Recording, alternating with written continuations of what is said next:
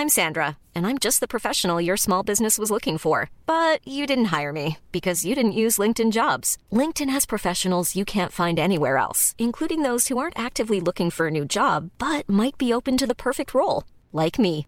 In a given month, over 70% of LinkedIn users don't visit other leading job sites. So if you're not looking on LinkedIn, you'll miss out on great candidates like Sandra. Start hiring professionals like a professional. Post your free job on linkedin.com/people today.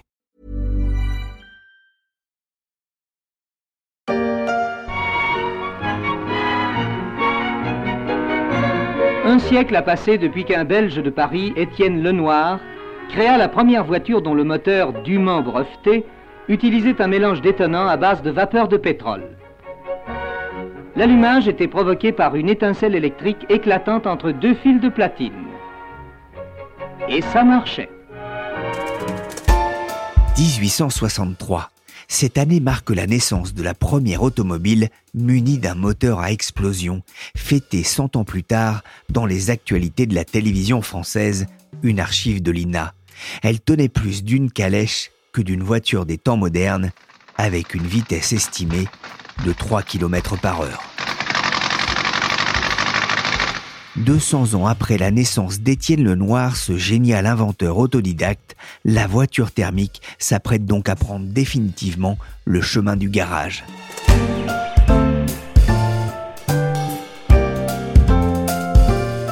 Je suis Pierrick Fay, vous écoutez La Story, le podcast des échos. Chaque jour, la rédaction se mobilise pour analyser et décrypter l'actualité économique, financière et sociale. Aujourd'hui, on va s'intéresser à la fin programmée des moteurs thermiques dans l'industrie automobile.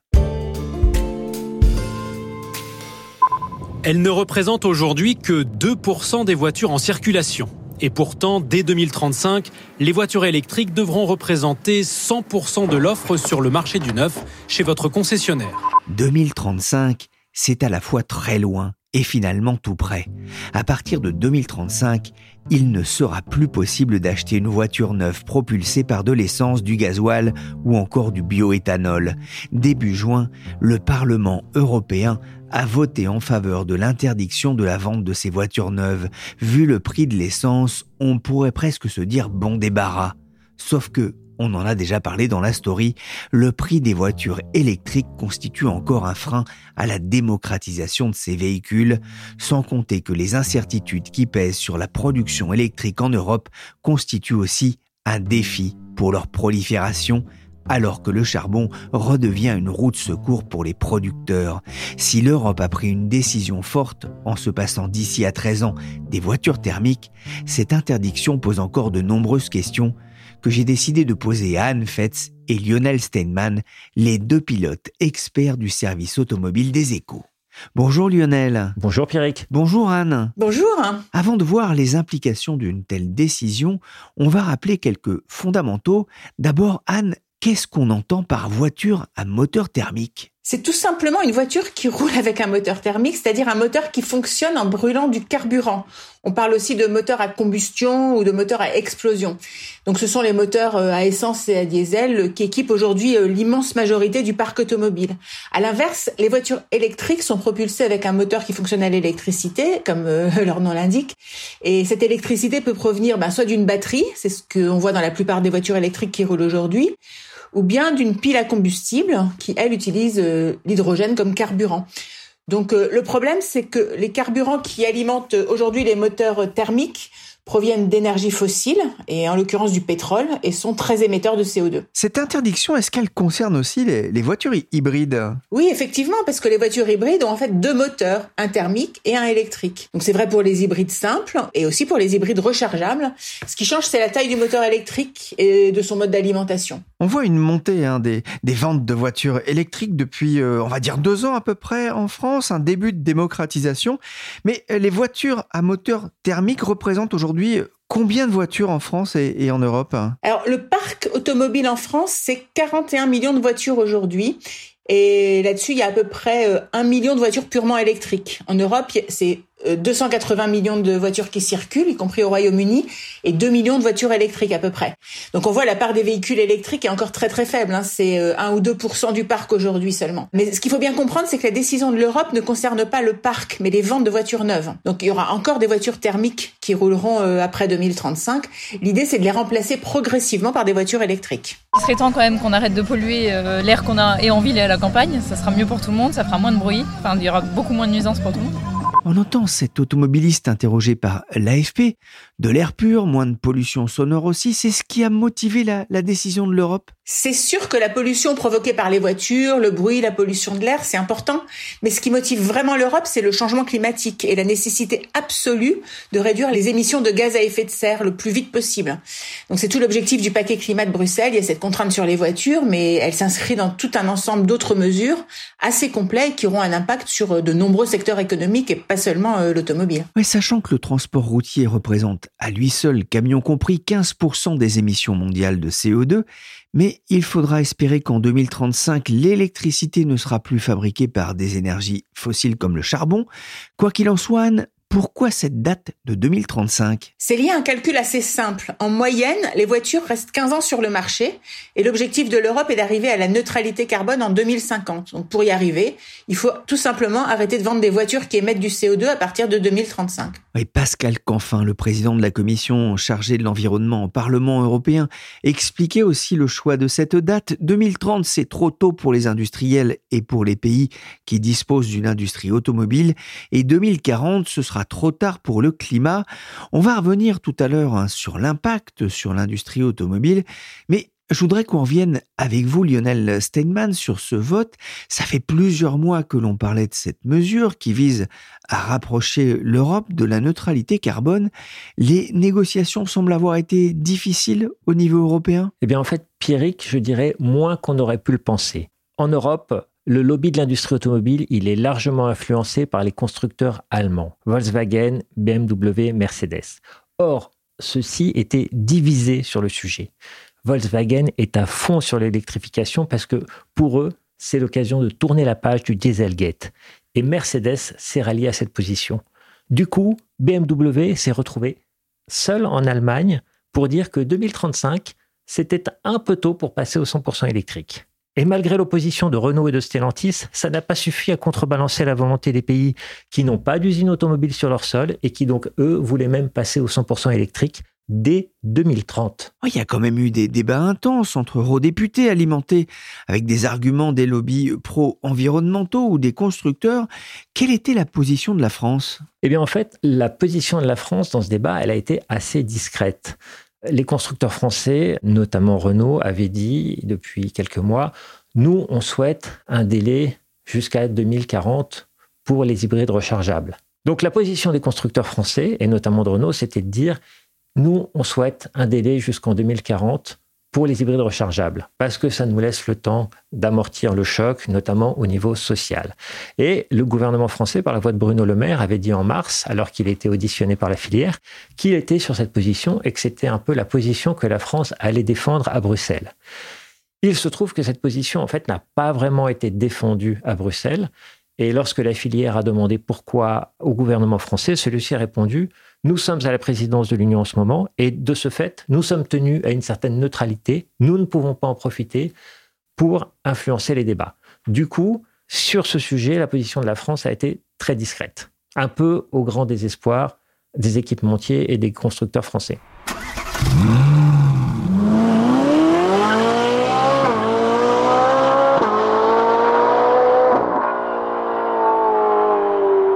Adieu vos vaches, cochons, couvées, voitures thermiques, mais il va y avoir quand même quelques exceptions si j'ai bien compris.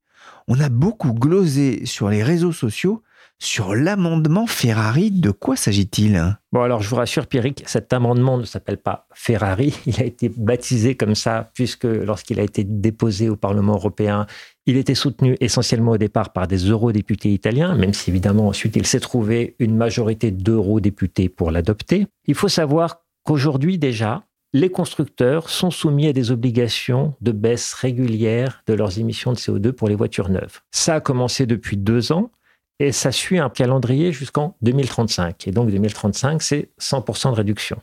Aujourd'hui, les constructeurs qui fabriquent moins de 10 000 voitures par an ne sont pas soumis à ce calendrier, et ce jusqu'en 2030. Donc, 10 000 voitures par an ou moins, c'est Ferrari, Bentley, Rolls-Royce, Maserati, je pense.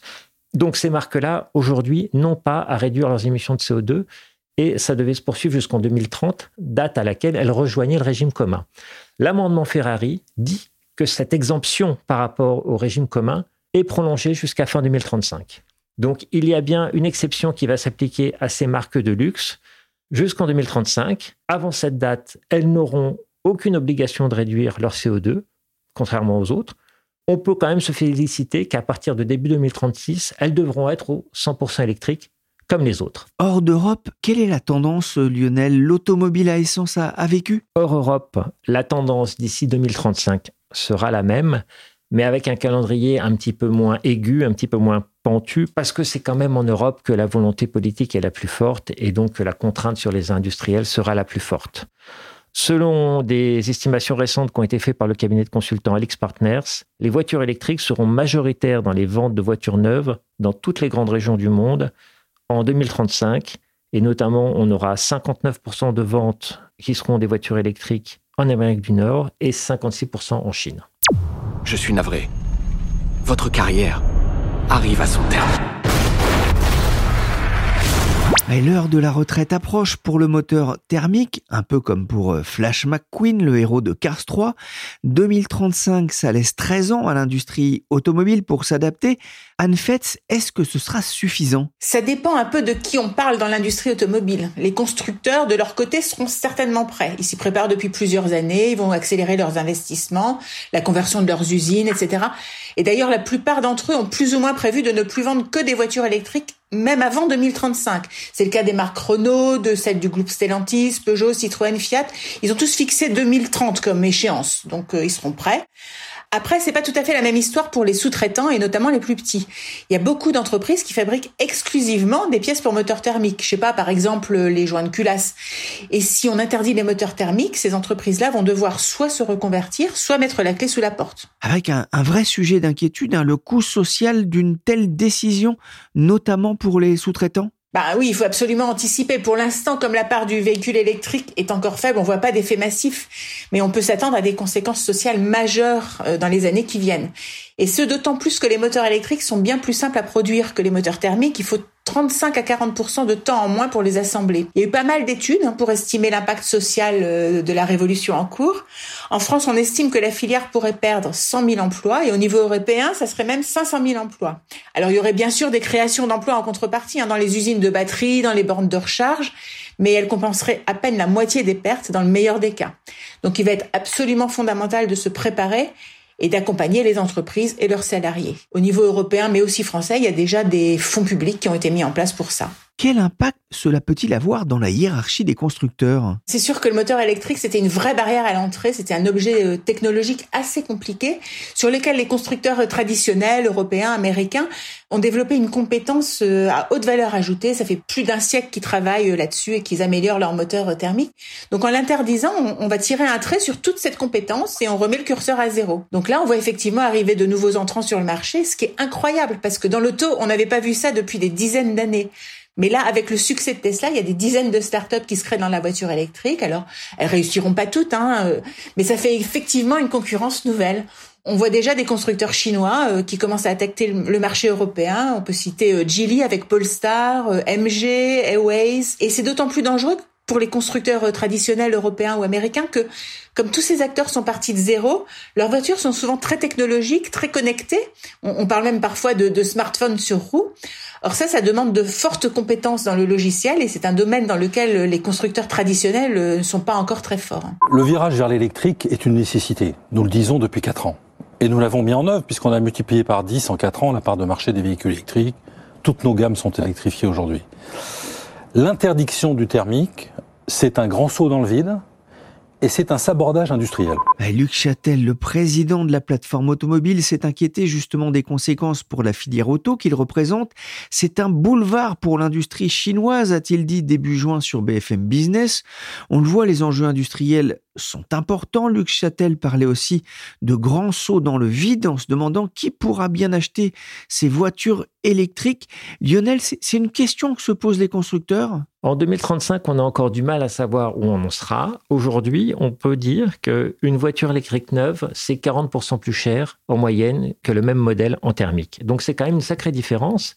Et même si tout l'argumentaire des constructeurs, c'est de dire que sur le long terme, les économies faites en chargeant à l'électrique, notamment chez soi, plutôt que passer à la pompe, ça permet d'équilibrer les coûts sur l'ensemble de la vie de la voiture, quand même 40% plus cher au moment de l'achat, ça fait quand même une sacrée différence, même si les constructeurs vont fortement développer tout ce qui est location avec option d'achat pour essayer d'amortir ce choc. Et dans les soirées en ville, on me compte souvent le stress du conducteur de voiture électrique face à la panne de courant, la batterie vide. Alors déjà qu'avec son téléphone, c'est flippant. Alors en voiture, je vous laisse imaginer, en 2035, y aura-t-il assez de bornes pour tout le monde? Ça, c'est la grande question que tout le monde se pose. C'est sûr qu'aujourd'hui, le compte n'y est pas du tout.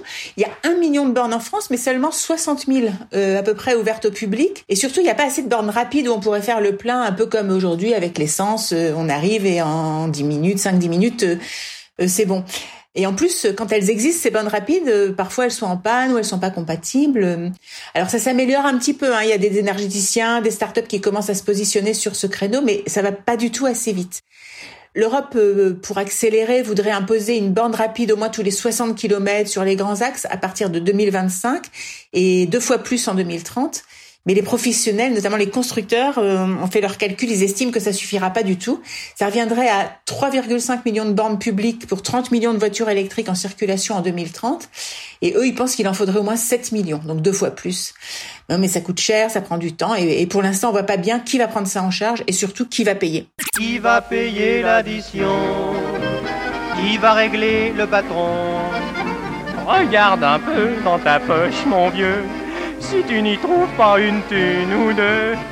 Lionel, on a parlé de, ce manque de bornes, ou en tout cas euh, des efforts qu'il va falloir faire, mais il y a un enjeu aussi euh, très important pour les constructeurs, c'est celui de la disponibilité des batteries électriques. Est-ce qu'il y en aura là aussi pour tout le monde? Le sujet, c'est surtout est-ce qu'il y aura assez de matières premières pour fabriquer assez de batteries Tous les constructeurs sont en train de se doter de gigafactories pour alimenter leurs voitures électriques en batterie. Maintenant, ils sont en train de faire des énormes efforts, des partenariats, des investissements pour trouver les matières premières qui pourront alimenter ces gigafactories.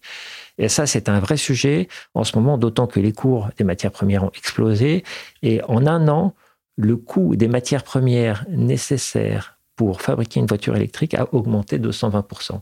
Ce qui pose encore avec plus d'acuité le problème du prix et la nécessité de rendre abordables les voitures électriques. Pour vous donner un exemple empirique, la demande de lithium avec l'augmentation du nombre de voitures électriques vendues d'ici 2030 va être multipliée par 6. Ça suppose d'ouvrir 50 nouvelles mines. On peut comprendre pourquoi aujourd'hui les constructeurs se ruent sur les gisements existants et que plusieurs évoquent ouvertement le fait de se mettre, pourquoi pas eux-mêmes, à exploiter et à raffiner en direct des gisements. Lionel, une certitude, il va falloir accélérer la construction de bornes de recharge. Il y a des startups déjà qui se positionnent, comme le français Electra qui vient de lever 160 millions dans un contexte compliqué.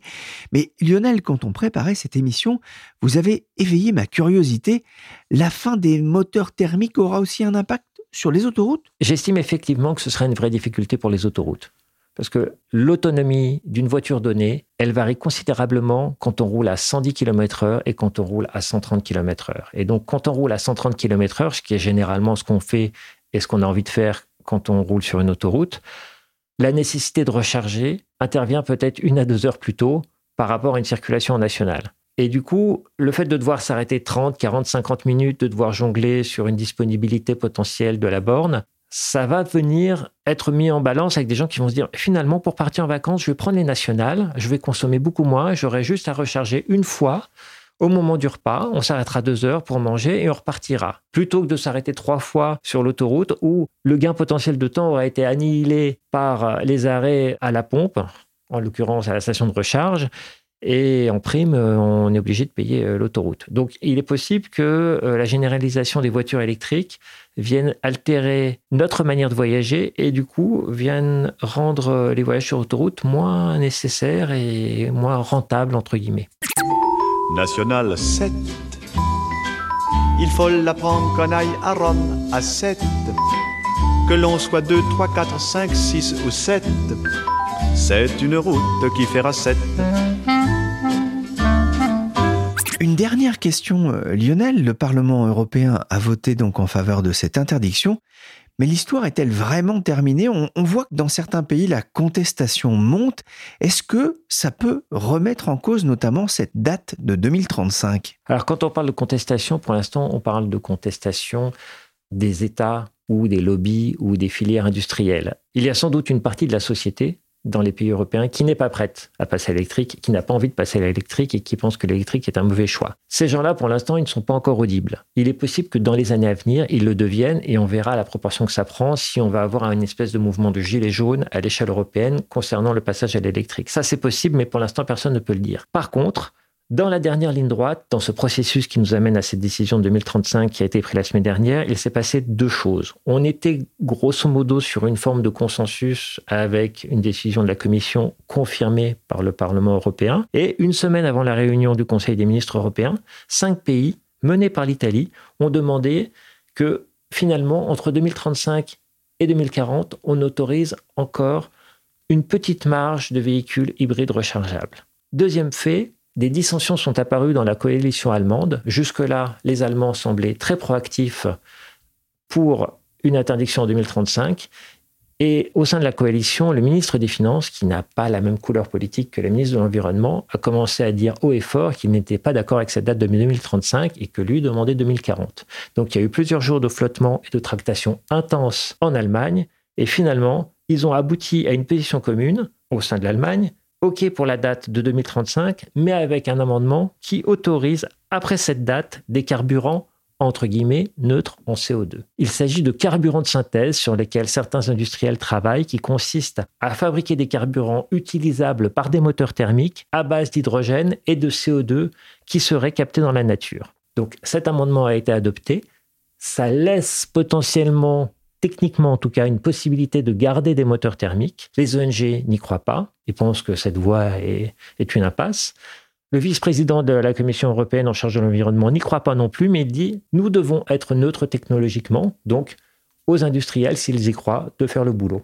Ça veut dire que certains constructeurs qui sont un peu en retard peuvent reprendre espoir? Personnellement, je ne le pense pas. En tout cas, s'ils le font, ils ne vont surtout pas communiquer sur le sujet, car Aujourd'hui, les marchés financiers ne jurent que par l'électrique. Donc, donner l'impression qu'on veut capitaliser sur ces carburants de synthèse à partir de 2035, pour les marchés financiers, c'est un signe qui dit moi je suis en retard sur l'électrique et donc moi je vais être en difficulté. Donc, ce que vont dire les constructeurs, c'est dire Très bien, il y a cette possibilité, mais nous, nous n'allons pas la saisir parce que nous, nous sommes prêts pour l'électrique et nous ne redoutons pas cette échéance. Et c'est d'ailleurs ce que Carlos Tavares, le patron de Stellantis, a dit dès le lendemain de la décision d'adopter cet amendement. Il a dit, nous, ça ne nous concerne pas. Si certains retardataires veulent saisir cette opportunité, qu'ils le fassent. Nous, nous sommes sur l'échéance de 2035 et nous sommes prêts. Et il a fort à parier que la plupart des industriels se mettent sur cette ligne, d'autant que les investissements industriels se décident très en amont et que nombre d'entre eux ont déjà dit qu'ils seraient en 100% électrique dès 2030. De fait, ça veut dire qu'ils vont concentrer toutes leurs forces pour l'être dès 2030. Merci Lionel Steinman et Anne Fetz, journaliste au service industrie des échos et spécialiste de l'automobile. Vous pouvez retrouver leurs analyses et décryptages dans les pages du journal et sur leséchos.fr. Cette émission a été réalisée par Willy Gann, chargé de production et d'édition Michel Varnet.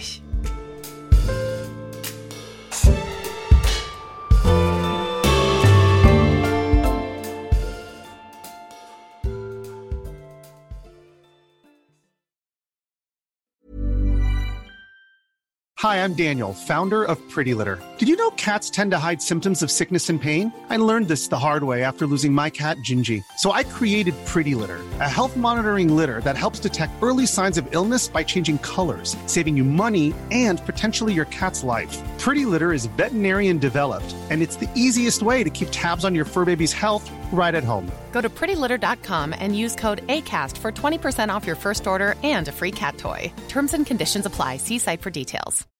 When you need mealtime inspiration, it's worth shopping Kroger, where you'll find over 30,000 mouthwatering choices that excite your inner foodie. And no matter what tasty choice you make, you'll enjoy our everyday low prices, plus extra ways to save, like digital coupons worth over $600 each week. You can also save up to $1 off per gallon at the pump with fuel points. More savings and more inspiring flavors make shopping Kroger worth it every time. Kroger, fresh for everyone. Fuel restrictions apply.